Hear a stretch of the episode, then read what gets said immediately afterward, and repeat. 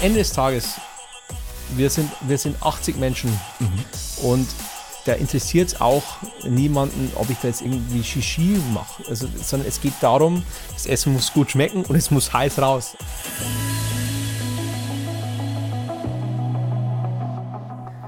Hallo und herzlich willkommen zum WM-Special von Everyday Leadership, dem Live- und Leadership Talk der DFB Akademie. Mein Name ist Thorsten Hermes und ich unterhalte mich für Sie mit Menschen. Und zwar mit Menschen, die so nah an unserer DFB 11 dran sind wie niemand sonst. Denn sie sind das Team hinter dem Team und unterstützen unsere Jungs mit ihrer Expertise, mit ihrem Leadership, mit allem, was sie haben. Und was sie dabei so erleben, welche Erfahrungen und Tools sie mitbringen und was es aus deren Sicht für ein erfolgreiches Miteinander vor und bei der Weltmeisterschaft braucht, das werde ich sie fragen. Und der Mann, der uns jetzt seine Erfahrungsschatzkiste öffnen wird, der war schon vor seinem Engagement bei der Nationalmannschaft ein erfahrener Sternejäger. Denn er gehört laut Gaud Millot und Guy Michelin zu den besten Köchen Deutschlands und trägt mit seinem Können, aber auch seiner Art dazu bei, dass weder an Leib noch an Seele etwas im Team fehlt. Ich darf begrüßen unseren Chefkoch Anton Schmaus. Moin. Servus. Servus, sagt man. Im Süden, in Hamburg sagt man Moin, ne? Cool. Anton, du warst 2020 schon mal digital bei uns, aber da unser Hunger nach deinen tollen Erfahrungen als Koch und Unternehmer nicht gestillt ist, cool, dass du wieder da bist. Also ich danke dir für die Einladung. Äh, große Ehre. Wir haben tatsächlich damals, ähm, ähm, es geht ja um Führung und haben gedacht, Mensch, der Anton ist Koch, aber er ist auch Unternehmer und haben sehr, sehr viel positive Resonanz bekommen. Insofern ähm, bin ich froh, dass wir heute auch mal mit dir gucken können, was macht eigentlich so eine Weltmeisterschaft? Was ist da deine Rolle? Und natürlich, wie funktioniert erfolgreiches Miteinander? Und mit der Frage würde ich eigentlich auch gerne starten. Was heißt eigentlich für dich erfolgreiches Miteinander?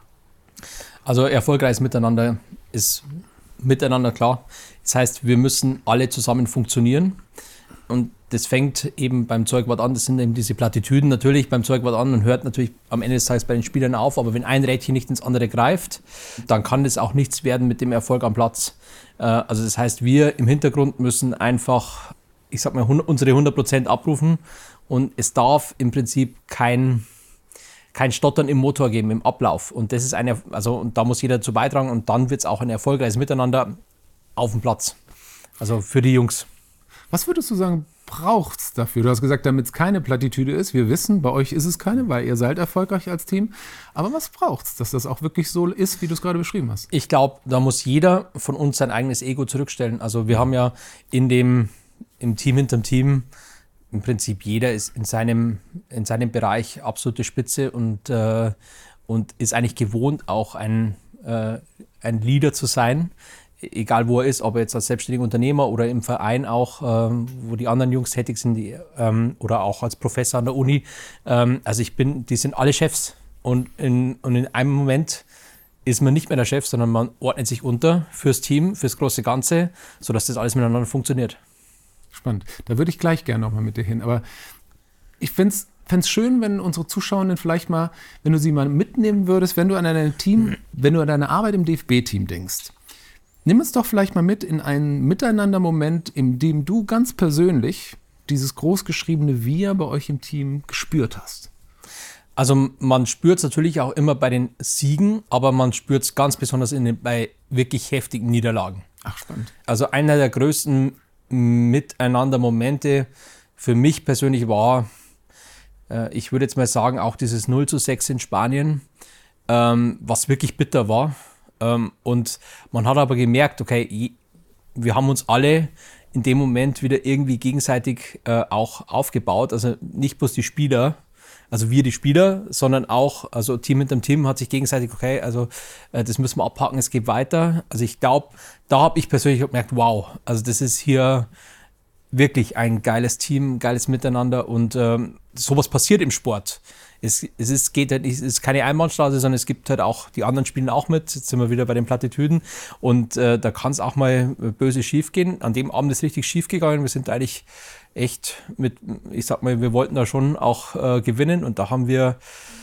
dann kommst du zurück nach dem Spiel und du merkst einfach, es ist wirklich, wirklich, also die Stimmung ist wirklich ganz tief unten und dann ist natürlich der erste Fokus, mal die Spieler auch wieder so abzuholen und dann aber auch danach in den persönlichen Gesprächen dann auch, wir als Team mit dem Team haben uns dann unterhalten, zum einen mit den Spielern, wir auch untereinander. Und dann merkt man einfach, da ist schon, also da habe ich persönlich wirklich sehr viel Wir gespürt. Oder eigentlich am meisten mit. Stark. Das heißt, man würde wahrscheinlich erwarten, dass in so einer Situation eher ich sag mal, Schuldzuweisungen kommen und sagen, Mensch, hättest du mal nicht die Spaghetti gekocht oder hätte der äh, Markus Sorg nicht dies und das gemacht?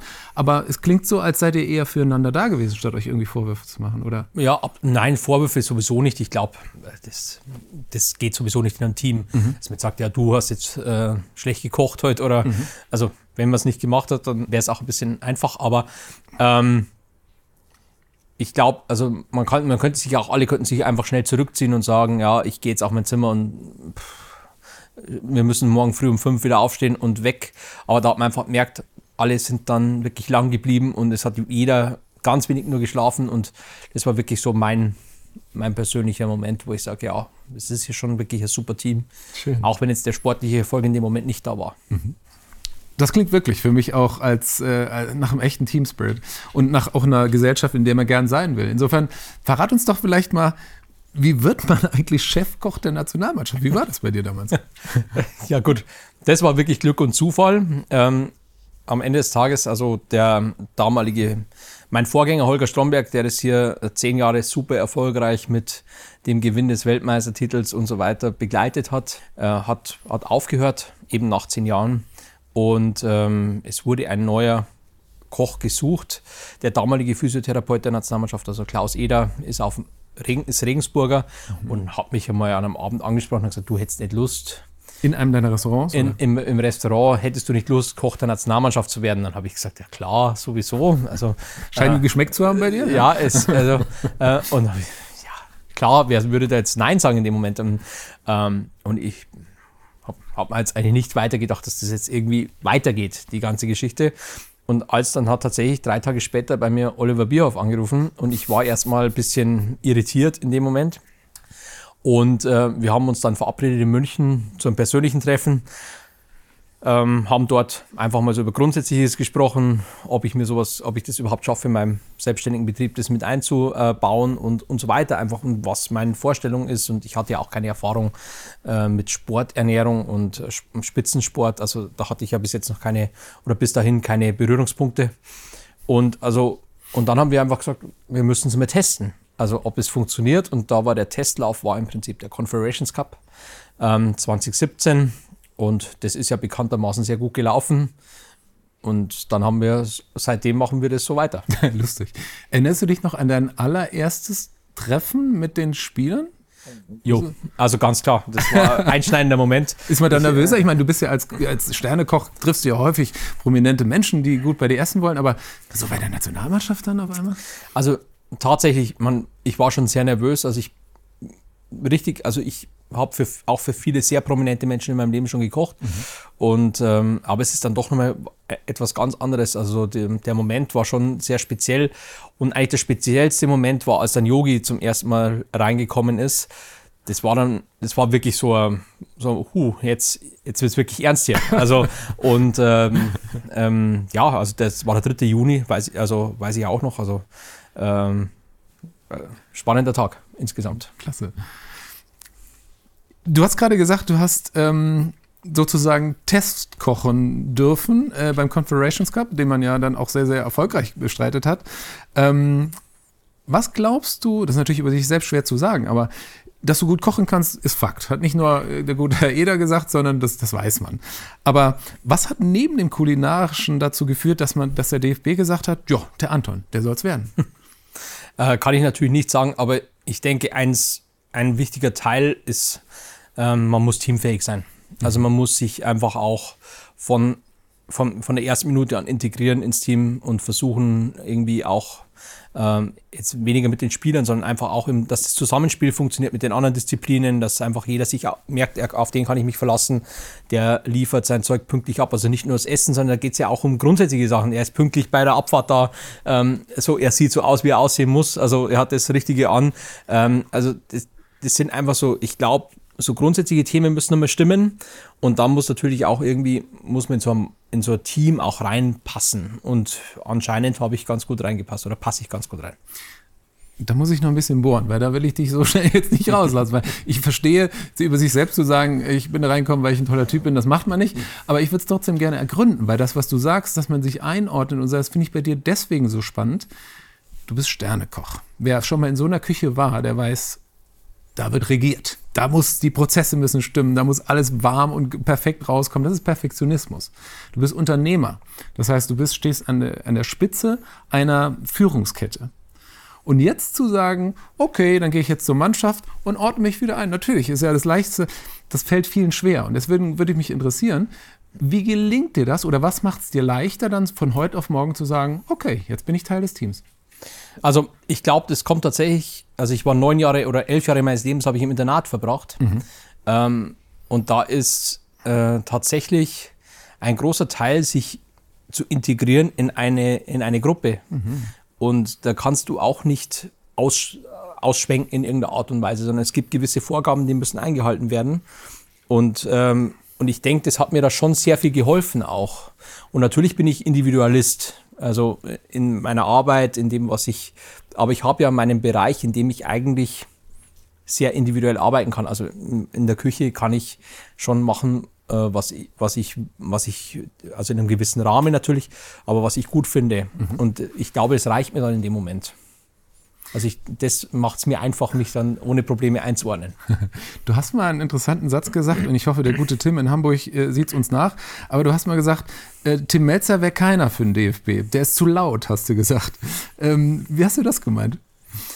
Naja, äh, am Ende des Tages geht es ja nicht um die Leute, die für das Team arbeiten, mhm sondern es geht um, um die, ähm, jetzt sagen wir 26 Fußballer, mhm. die bei der WM dabei sind und äh, nicht um uns, die wir im Prinzip als Dienstleister dabei sind, damit, es, damit die Mannschaft vorne raus sehr gut performen kann. Und ich denke, ähm, da ist natürlich schon, jetzt sind wir wieder bei dem, jeder muss sein Ego zurückstellen. Mhm.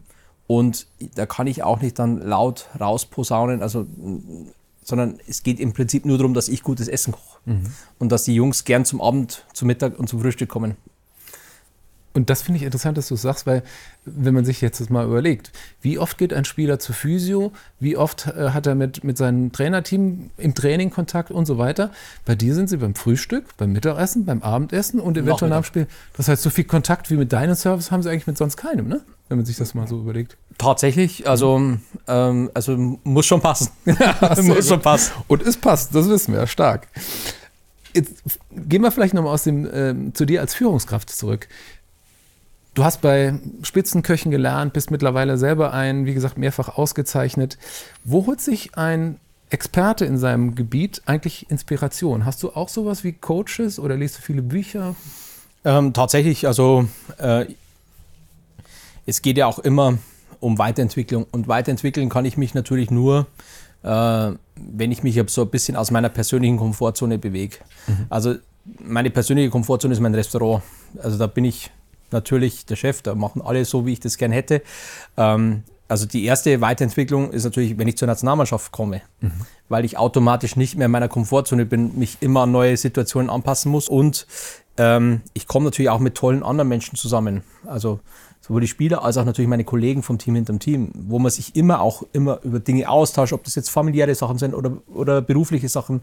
Egal, jeder hat ja so seine Themen und das ist also ein super, das ist eine, ein Teil der Weiterentwicklung. Also, oder ja doch. Und äh, natürlich habe ich auch einen persönlichen Coach, äh, mit dem ich immer wieder auch Dinge bespreche und reflektiere. Also es sind, wie entwickelt man sein Unternehmen weiter?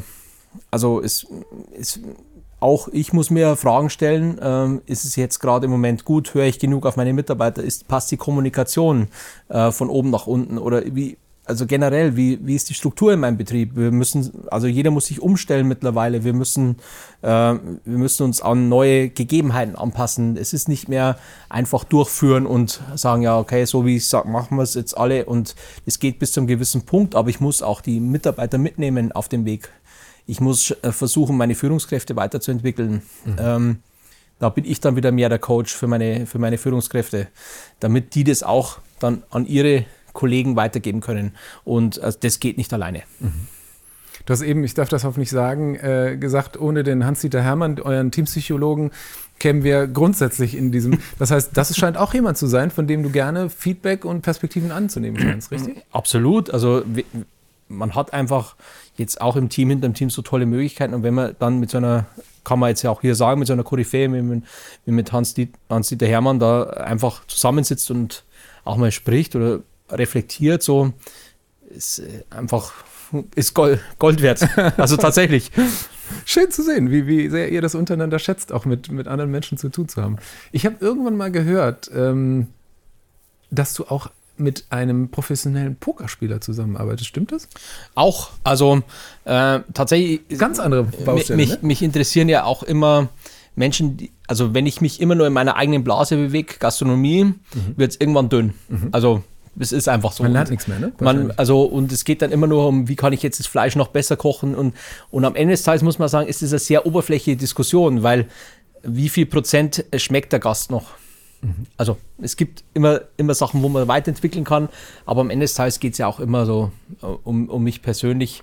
Ähm, und ähm, da hilft es mir natürlich schon, mich mit Leuten zu unterhalten, die jetzt gar nichts mit meinem Beruf zu tun haben. Und ähm, der Pokerspieler ist, ist, ist eigentlich auch ganz, ist ganz spannend, weil man so viele Situationen im Leben hat, wo man eigentlich auch pokert. Also Pokern ist ja eigentlich nur ein, wie soll ich Ihnen sagen, ja, das passiert im Leben, im wirklichen Leben auch. Also ich all in oder nicht? All in oder nicht. Und äh, manchmal gibt es so Risiken, die man abwägen muss für sich selber. Mache ich es jetzt oder mache ich es nicht? Ähm, äh, äh, es, also gibt es viele ja, tatsächlich viele Verknüpfungspunkte, auch zum Restaurantbetrieb, so wie, ähm, was, wie verkaufen meine Mitarbeiter, so, mhm. auch, auch so am, Poker, am Pokertisch verkauft man sich selber eigentlich, also, und äh, das ist also tatsächlich ganz, ganz witzig. Also Super ich hatte auch schon mal mit meinen Führungskräften tatsächlich so einen Pokerabend, mhm. war für die auch total spannend, weil man sieht am Pokertisch, lässt jeder sofort seine Hülle fallen. Ganz witzig. Also, und das ist auch, ist anscheinend auch so. Also ja. die Leute nach spätestens nach fünf Minuten Pokern sind die alle äh, wirklich so, wie sie echt sind. Nice. Ich finde das total spannend, weil gerade auch in Wirtschaftsunternehmen ist es ja häufig so, dass man sagt, man muss mal über den berühmten Tellerrand hinausholen und dann tatsächlich, das macht ja auch die DFB-Akademie, sich wirklich Impulse aus anderen Bereichen holen. Scheint bei dir auch gut zu funktionieren, ne? Ja, zum, also offensichtlich. Ist, ist, also für mich funktioniert es auf jeden Fall sehr gut mhm. und äh, ich bin da auch immer ganz froh, wenn ich einfach so Menschen um mich herum habe, die mir auch mal einen anderen Blickwinkel geben oder mir helfen, einen anderen Blickwinkel zu finden. Super. Ich möchte gerne noch ein bisschen bei dir als, weil du auch gerade eben deine Führungskräfte angesprochen hast, bei dir als Unternehmer bleiben. Übrigens, vielleicht noch ein Hinweis, äh, wen Antons Leadership äh, genauso fasziniert wie mich. Er ist auch übrigens Teil unserer DFB Masterclass zum Thema erfolgreiches Miteinander, die man ab sofort für sich und seine Teams auf www.dfb-akademie.de findet. Super spannende Sache. Schaut gerne mal rein. Aber zurück zu dir als Unternehmer. Ich habe gerade gesagt, du bist als Chef derjenige, der die Verantwortung trägt, dass in deinen Restaurants, du hast ja mittlerweile mehrere, alles tippitoppi ist. Jetzt frage ich mich, wie gelingt es dir, wohlgemerkt als gelernter Perfektionist, weil du bist Sternekoch, da muss alles perfekt sein, loszulassen und deine Babys und deine 55 Leute immer mal wieder mal eben für mehrere Wochen allein zu lassen? Also auch das ist tatsächlich ein, ein Prozess gewesen, die erste Reise war sehr schwierig für mich. Mhm. Ähm, also die erste, das erste Monat mal komplett weg zu sein, war sehr schwierig für mich. Ähm, obwohl ich da extrem in so einer Euphoriewelle war und äh, alles neu und ich eigentlich gar nicht so viel Zeit hatte, darüber nachzudenken, was zu Hause passiert. Woran hast du das gemerkt? Hast du jeden Tag angerufen? Oder? Nö, aber ich war schon immer, also ich habe nicht im Betrieb angerufen, aber ich habe mit meiner Frau telefoniert und gesagt, okay, was war und so, äh, alles gut. Und also da habe ich dann schon gemerkt, okay, also es fällt mir schwer loszulassen. Mittlerweile hilft mir auch dieses Weg zu sein extrem in meiner, also in meiner Wahrnehmung für den, also für den Betrieb. Mhm. Weil wenn ich natürlich immer in meinem Betrieb bin, sehe ich gewisse Dinge nicht mehr. Wenn ich nach 10 Tagen oder nach 15 Tagen oder jetzt hatten wir äh, dieses Jahr im Juni mal 21, 22 Tage wieder zusammen. Wenn ich dann wieder zurückkomme, sehe ich Dinge schon wieder, sehe ich wieder ganz andere Dinge in meinem, in meinem Betrieb. Also ähm, darum ist es auch, habe ich da schon einen extremen Lernprozess auch mit meiner Abwesenheit ähm, gehabt. Und äh, wie, wie schaffe ich es loszulassen? Es geht natürlich, man muss immer sagen, das hängt immer von deinen Mitarbeitern ab. Und ich habe Gott sei Dank sehr, sehr gute äh, Führungskräfte und Mitarbeiter, die, die auch verstanden haben, was ich, was ich von ihnen will. Und darum fällt es mir auch leichter loszulassen, weil sie es einfach sehr, sehr gut machen, wenn ich nicht da bin. Mhm. Und auch Entscheidungen treffen, die fast immer kongruent sind mit meinen Entscheidungen. Also natürlich gibt es immer mal wieder ein paar Prozent, wo ich sage, das hätte ich jetzt anders gemacht. Aber im Großen und Ganzen muss ich sagen, bin ich mit der, mit der, mit der Entscheidungsfindung meiner Mitarbeiter extrem zufrieden. Also wenn sie eine Entscheidung treffen müssen für den Betrieb, wenn der Chef nicht da ist.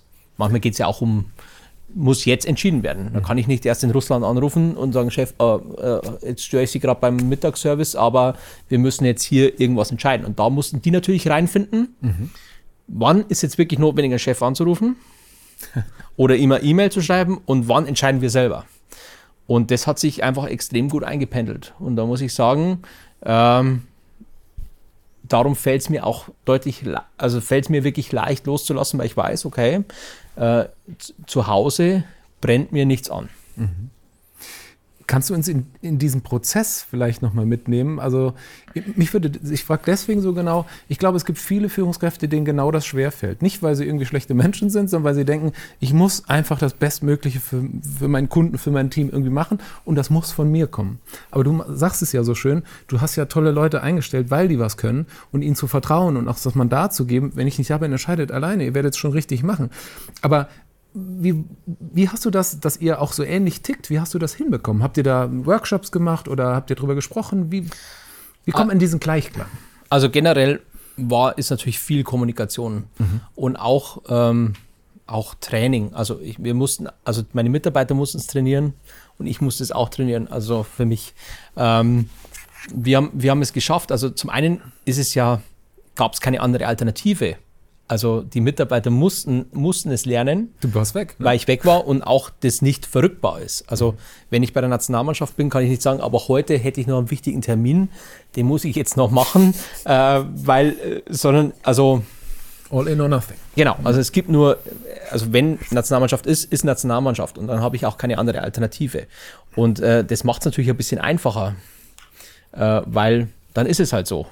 Und ähm, macht es auch für die Mitarbeiter einfach, weil, klar, weil sie ganz klar wissen, in dieser Woche sind wir jetzt in Charge oder in diesen fünf Wochen, mhm. die der Chef maximal weg ist dann, äh, bei der WM jetzt mhm. zum Beispiel. Da, und es gibt natürlich Dinge, was wir auch gelernt haben jetzt in dem Prozess, ist, dass wir viel mehr über alles, was kommen kann, sprech, sprechen müssen, also im Vorfeld. Also wir einen deutlich besseren Forecast machen müssen.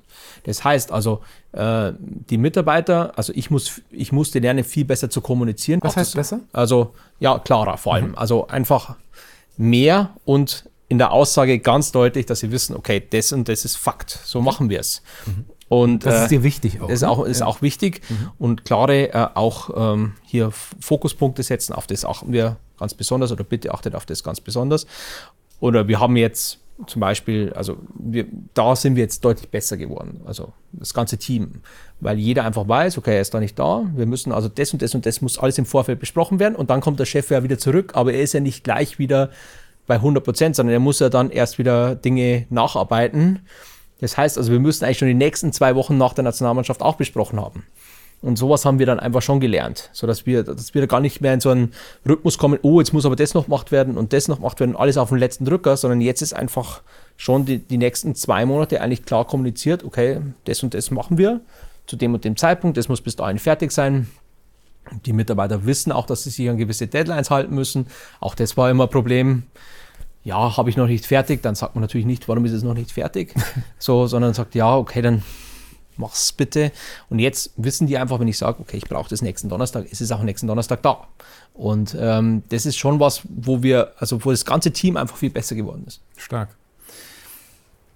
Wo du so in, in höchsten Tönen über dein tolles Team sprichst, mich würde interessieren, wie findest du die denn? Gibt es da, weiß nicht, wie das in der Küche ist, aber auch Vorstellungsgespräche, wo jemand kommt? Und wenn ja, würde mich interessieren, woran merkst du denn beim Kennenlernen, ob sie oder er der Richtige für dein Team ist? Hm. Ähm, ich glaube, die guten Mitarbeiter finden den Betrieb. Ach, spannend. Also ich, natürlich hat man ein gewisses Grundgefühl, aber ich glaube auch, ähm, man, man zieht immer das an, was man ausstrahlt, auch als, als, als Betrieb. Ähm, man hat eine gewisse, man steht für gewisse Werte, man engagiert sich in irgendeiner Art und Weise und dann bewirbt sich im Optimalfall genau der Mitarbeiter, der das gut findet. Und dann hat man da schon eine gewisse Passung. Und natürlich gibt es immer wieder, ich sag mal, auch sowohl auf Mitarbeiterseite als auch auf Arbeitgeberseite Sachen, wo man sagt, ja, es hat jetzt nicht funktioniert. Ähm, aber im Großen und Ganzen, ähm, ich glaube, es ist wichtig, das, was man, äh, was man nach außen kommuniziert, äh, ob das jetzt direkt ist, also über, äh, mach, gar nicht Werbung, sondern einfach, was, was, was mache ich? Also, was mache ich neben dem gut kochen, tun sehr viele gibt viele tolle Restaurants, viele tolle Kollegen. Aber was macht den, was macht, was ist der Blumenstrauß, den ich dem Mitarbeiter geben kann? Mhm, schön. Also, was, was kriegt er bei mir? Und da sind wir jetzt fernab von, ich sage jetzt mal, diesen, diesen Arbeitgeber-Benefit, sondern einfach, was ist das, was unten, unten drunter mitschwingt? Also, was, was hat der Betrieb für Werte? Was möchte, er, was möchte er erreichen? Was sind die Ziele? Ist es konkurrent mit meinen Zielen. Und ich glaube, dann findet man, also so findet man Mitarbeiter. Und auch in Zeiten, wo Mitarbeiter, wo es einen Mitarbeitermangel gibt oder einen Fachkräftemangel. Funktioniert natürlich auch nicht immer, aber ich glaube, ich glaube fest an sowas. Also, dass man einfach das, was man selber ausstrahlt, verkörpert, zieht man auch an und dann passt es auch. Schön. Dann lass uns doch mal nach Katar gehen. Ähm, was mich, weil, weil du es gerade so schön beschreibst, ich weiß ja, dass es bei dir so ist, du reist mit der Mannschaft aus guten Gründen, weil man eben eine deine Expertise einfach als festen Faktor haben möchte. Aber du hast natürlich vor Ort nicht dein Team aus Regensburg. Das heißt, wie gelingt es dir denn dann vor Ort eben in die Rolle zu kommen und tatsächlich das Team auch so zu managen, dass am Ende ein First-Class-Ergebnis da ist? Auch das ist jetzt hier wieder, sind wir wieder im Bereich Kommunikation. Mhm. Also es geht natürlich schon um viel Vorabkommunikation. Also was was muss das Hotel besorgen oder was müssen die Kollegen vor Ort besorgen?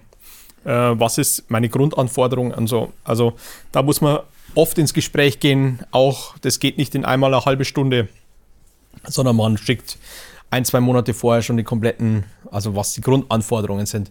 Dann kommen die Menüs, wow, okay. dann, äh, dann kommen die Menüs nachge nachgeschoben, die man gern machen möchte.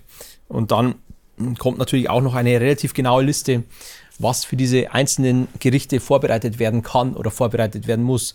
Weil je klarer die Kommunikation auch hier ist fürs Hotel, da kommt jemand, mhm. sie wissen ja nicht, wie, die, wie ich die Sachen geschnitten haben will. Zum Beispiel, ob ich jetzt die Karotte in Scheiben haben will oder in Streifen oder in, äh, ich sag mal, Quadrate, was auch immer, also was immer möglich ist. Mhm. Also muss ich ihnen es sagen. Und je klarer ich natürlich sowas kommuniziere, umso einfacher ist es fürs Hotel. Ähm, und dann habe ich natürlich auch das Glück, dass ich äh, zwei sehr gute Kollegen habe, also im Team hinterm Team, die mich jetzt auch äh, der Felix Marquardt, der mich jetzt seit fünf Jahren mit unterstützt und der Stefan Messner, die, äh, der mich jetzt seit einem Jahr auch mit unterstützt. Also die dann auch schon vorfahren ins Hotel, also mhm. vor mir da sind und im Prinzip dort schauen, dass alles so ist, wie es sein muss, wenn die Mannschaft kommt. Stark. Das heißt, du hast ja gesagt, zwei, drei Monate. Wann beginnt normalerweise für dich die Vorbereitung für so ein Turnier? Wie, mit wie viel Vorlauf? Ähm, also jetzt für, für Katar äh, habe ich im Februar äh, im Prinzip den Erstkontakt gehabt. Februar 22. Mhm. Wow. Ähm, ich stelle mir das jetzt gerade so vor. Es ist ja doch eine besondere Situation. Man ist am anderen Ende der Welt, wenn man zu so, ihr wart, du warst Brasilien warst du nicht mit, aber äh, jetzt eben in Katar. Ähm, und da ist ja ich weiß gar nicht, wir sind ja eigentlich im Winter. Und das Spannende ist, normalerweise seid ihr im Sommer. Ist es dann eher, dass du dich von diesen Jahreszeiten oder von den Kulturen oder was beeinflusst dann im Prinzip die Menüauswahl, die du da triffst? Also tatsächlich äh, habe ich mir da viel, viel Gedanken drüber gemacht, im, im Vorfeld jetzt auch. Also für mich ist natürlich schon wichtig, also Regionalität ist ein wirklich wichtiger Aspekt. Mhm. Also das heißt, es macht ja jetzt auch, auch wenn Katar jetzt im, ähm, jetzt nicht unbedingt für eine Landesküche oder sowas steht. Mhm. Aber trotz allem, wir sind im Mittleren Osten. Und ähm, das ist mir, also ich würde diese, diese Kult, diesen Kulturkreis auf jeden Fall, werde ich auf jeden Fall mit aufnehmen. Das heißt also, wir werden sehr viel auch mit orientalischen äh, Gewürzen und so weiter arbeiten, auch mit Dingen, die es dort immer gibt, so als Standard. Also ob das jetzt Hummus haben wir ja sowieso bei uns auch immer, aber gibt es ja viele Dinge, die, ähm, die in dieser Küche auch eingesetzt werden und Gewürze ähm, wie Sumach oder Salzzitrone und so weiter. Also so Dinge, die Berberitzen, auch viel getrocknetes Obst. Also äh, einfach so, ich sage fernab von Couscous und ähm, aber da gibt es einfach viele Techniken auch, die dort genutzt werden und die möchte ich auch mit einsetzen. Mhm. Also ähm, und natürlich sind wir jetzt in so einem Turnierverlauf, jetzt im Optimalfall spielen wir ja, sind wir 35 Tage zusammen. Das heißt also, ähm, es ist mir persönlich extrem wichtig, dass wir, abgesehen vom Spieltag, nicht, nicht das gleiche essen. Also das heißt, ich möchte schon jeden Tag äh, ein anderes, komplett anderes Essen anbieten. Mhm. Also es gibt natürlich die Grundprodukte, die sich irgendwann wieder überschneiden, ob das jetzt äh, irgendwas Vegetarisches ist, aber die Zubereitung muss anders sein und der Geschmack muss anders sein. Mhm. Und da muss ich mir natürlich schon ungefähr Roadmap vorbereiten, wie gehe ich in Woche 1 damit um, in Woche 2, in Woche 3, in Woche 4. Weil da hinten raus wird es natürlich, ähm, muss man ja trotzdem kreativ bleiben, aber da geht es dann natürlich noch viel mehr um diesen, äh, ich muss die Spannung hochhalten, auch beim Essen und trotz allem dann total play it safe machen, mhm. weil weil es einfach dann auch um, da darf dann wirklich gar nichts mehr anbrennen, also oder es darf da gar nichts anbrennen und ähm, ja, also das sind schon tatsächlich muss man sich da muss man sich da schon relativ genau überlegen, wie gehe ich jetzt mit diesem, mit diesem langen Zeitraum um. Planung, okay. Mm, weil wir über das Teamplay sprechen, stimmst du dich da eigentlich auch mal mit den Athletiktrainern ab? Ich denke jetzt beispielsweise an Themen wie Magenverweildauer, Energieverfügbarkeit, was er sich am Spieltag und was er sich vielleicht irgendwie am Abend, wenn es um die Feier geht. Wie arbeitet ihr da zusammen? Also äh, auch, auch hier ist das Interdisziplinäre extrem wichtig. Mhm. Also zum einen trainieren wir zweimal am Tag. Ähm, dann natürlich auch, äh, was bieten wir jetzt den, dann gibt es ja Spieler, ist ja auch die individuelle Belastung der Spieler immer unterschiedlich. Also der eine hat jetzt 90 Minuten gespielt, der andere vielleicht nur 30 oder, oder 20, wie auch immer. Der andere hat schon drei Spiele in den Knochen, der andere nur eins. Also äh, da müssen wir natürlich auch individuell nochmal was zusammenstellen, um vielleicht jetzt die Regeneration des einen, des, des dieses einzelnen Spielers irgendwie noch ein bisschen zu unterstützen. Mhm. Äh, also hier sind wir schon auch im Daueraustausch. Natürlich auch ähm, der, der, der, der, Professor Meyer, der Tim, macht natürlich dann auch immer die Laktattests und so weiter. Das sieht man ja auch relativ schnell. Euer Mannschaftsarzt, ne? Mannschaftsarzt, genau. Ähm, äh, stimmt die Grundausrichtung. Einfach so, es ist ja schon immer auch, dass wir da immer im Austausch bleiben, äh, um, um um dass alle, die Spieler sind extrem gut gemonitort und da ist natürlich auch wichtig, dass ich damit einbezogen bin oder beziehungsweise dass wir da auch zusammenarbeiten und ähm, damit das alles optimal läuft. Ah, jetzt mal ganz platt gefragt. Ich meine, du bist Sternekoch, du kochst die leckersten Sachen und ich weiß auch mit jedem, den ich spreche, die sagen, Mann, man endlich wieder mit Anton essen. Ähm, aber ist das dann so, dass dann jeden Tag, äh, weiß ich nicht, Hummerlangusten und weiß ich nicht, was da stehen? Oder wie stellst du sicher, dass eben auch gesundes, energieträchtiges Essen oder das richtige Essen einfach da ist? Also ich denke, wir, wir reden jetzt hier gar nicht von Luxusprodukten, sondern es gibt, wie gesagt, ein Buffet von angefangen bei Salaten, Suppe, Vorspeisen, dann eben auch die vier Hauptgerichte, also von der Pasta bis hin zum vegetarischen, veganen Gericht und ein kleines Dessert. Also und äh, da gibt es auch immer viele Basics. Also wir viel, ich sag mal, Hühnchen essen die Jungs gern. Sie essen natürlich auch gerne mal ein Stück Fleisch. Sie essen aber mittlerweile auch ähm, extrem gern auch die vegetarische, vegane Option. Also ähm, und wie, wie stelle ich sicher? Also wir bauen schon immer mal wieder so Schmankerl ein, wo ich sage, okay, das ist jetzt mal was, was wirklich Besonderes oder was die Jungs auch extrem lieben, ist, wenn ich zum Beispiel diese Sucuk-Pasta mache oder diese, diese Döner-Pasta. Ähm, sowas ist immer, sowas kann man mal dann wieder einbauen, so auch wieder was Soul-Foodiges ähm, ähm, oder auch mal, es darf, kann auch mal Rindergulasch sein oder so. Was, da weiß ich einfach, das, das essen sie gern. Das klingt ja total bodenständig. Ja. Toller Wetter, ja? Ja, also wie gesagt, wir. Einfach lecker. Also am Ende des Tages, wir sind, wir sind 80 Menschen mhm. und wenn ich jetzt da, wenn ich, äh, wenn ich 80 mannköpfiges Team hier, da interessiert es auch niemanden, ob ich da jetzt irgendwelche, irgendwie Shishi mache. Also, sondern es geht darum, das Essen muss gut schmecken und es muss heiß raus. Also es muss da, es muss da sein. Und ich, vor allem dann in so einem Turnierverlauf. Also es ist einfach, man muss natürlich immer mal wieder was einbauen, was, was jetzt, was jetzt wieder was anderes ist, aber es, am Ende des Tages ist es ganz simpel runtergebrochen. Es muss gesund sein und es muss gut schmecken. Und es muss heiß ja. sein. Und äh, das ist mein Anspruch. Und also mein Anspruch ist, dass es super ist, aber es kann auch ganz einfache Hausmannskost sein. Und da erwische ich die Jungs oft am, am besten. Lustig. Ja, ich weiß ja auch, du, du, sprichst mit Mona Nemmer und mit dem anderen Ernährungsberaterin. Das ist die ja. für Jürgen Klopp in Liverpool auch da mithilft, beim DFB auch. Ähm, aber interessant zu hören, dass es eben auch die, die einfachen Dinge häufig sind. Natürlich gekocht von einem Sternekoch mit der entsprechenden Finesse, aber die die Jungs glücklich machen. Ne? Ja, klar. Und am Ende des Tages manchmal kommt auch der eine oder andere und sagt, hey, könntest du mal das machen? Und wenn wir es irgendwie einbauen können, dann machen wir es und wenn es auch passt. Mhm. Also, und ob das jetzt mal für die, ich habe ja doch ein paar äh, äh Jungs aus Baden-Württemberg, die essen einfach auch gern mal Maultaschen. Und wenn wir sowas irgendwo mal unterkriegen, dann machen wir es auch. Also äh, und das finden dann alle gut, weil jeder gern Maultaschen isst. Also ich kenne wenig Leute, die die Maultaschen nicht mögen. Und die können dann vegetarisch sein, da kann man auch glutenfreie Variante machen. Also, und äh, also das sind wirklich, und das, sowas bauen wir auch ein. Lecker. Mensch, mir läuft gerade. Ob ich das jetzt in, ob ich es in Katar hinkriege, weiß ich noch nicht, aber vielleicht, äh, vielleicht, vielleicht, fällt mir da was ein. Sehr gut. Weil du gerade so ein schönes Zitat gebracht hast mit ähm, das Essen muss heiß raus. Du hast mal gesagt, Essen ist ein Gemeinschaftserlebnis. Am wichtigsten ist, dass es den Spielern schmeckt und sie sich wohlfühlen. Schmeckt gekauft, also da bin ich mir sicher, dass du das drauf hast. Aber was würdest du sagen, kann man denn als Gastgeber, und ich glaube, so ein bisschen Gastgeber ist ja eigentlich auch jede Führungskraft, wenn man seinen Mitarbeitenden, ich sag mal, einen Rahmen für dieses Miteinander bereiten möchte. Was findest du, kann man neben den Speisen da noch gut machen, wenn man möchte, dass sich Menschen zu Tisch in Anführungszeichen wohlfühlen? Also wie gesagt, die Grundqualität ist schon mal sehr wichtig. Also es muss Heiß. gut schmecken. Heiß und es muss, es muss gut schmecken.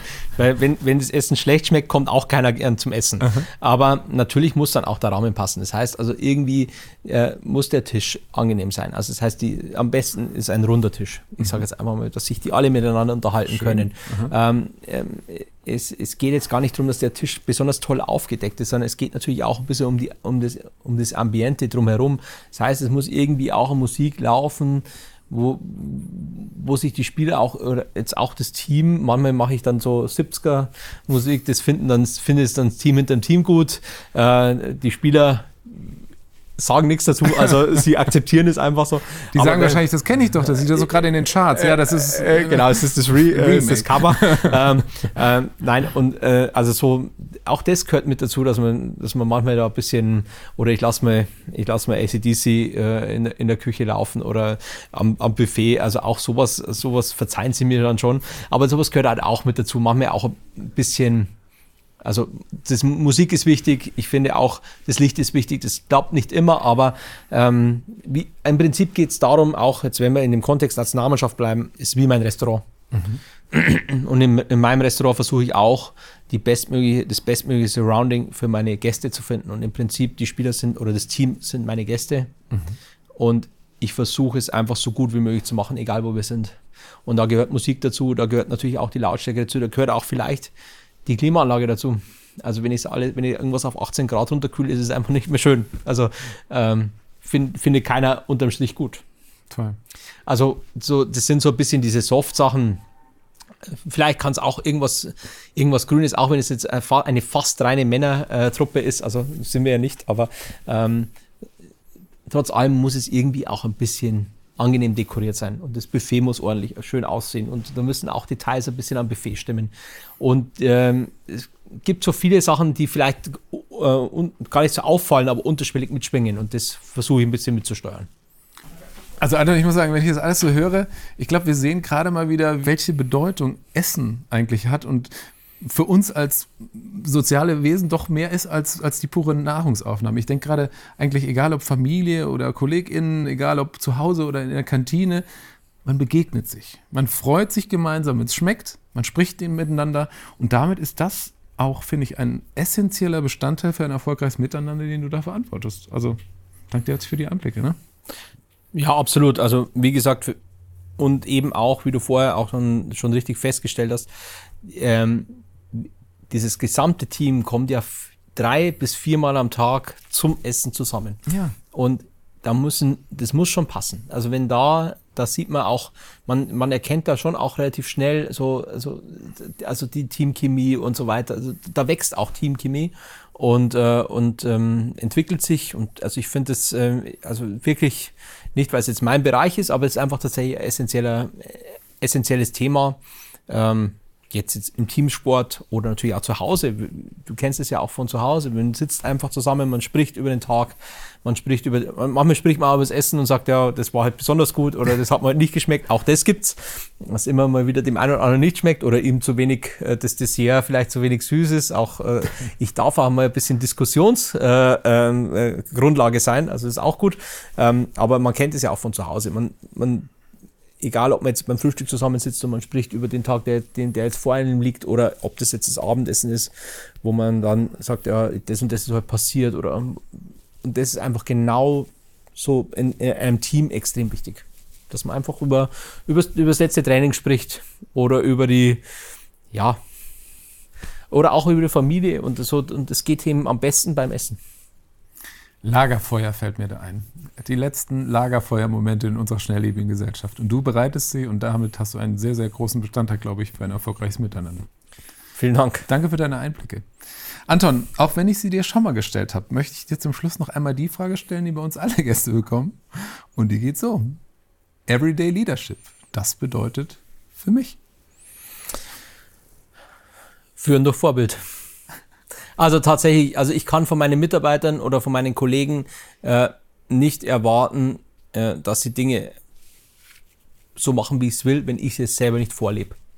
Und ähm, ich muss einfach auch, wenn ich erwarte, dass gut kommuniziert wird, muss ich selber anfangen, gut zu kommunizieren. Zum Beispiel. Und das, glaube ich, ist äh, also für mich ein ganz entscheidender Punkt äh, von Leadership. Also ich muss vorangehen, aber ich muss die Leute mitnehmen und, das, und ich muss eben auch genau das vorleben, was ich von meinen Mitarbeitern oder von meinen Kollegen erwarte. Und das lassen wir genau so stehen. Schön, dass Sie dabei waren. Machen Sie es gut.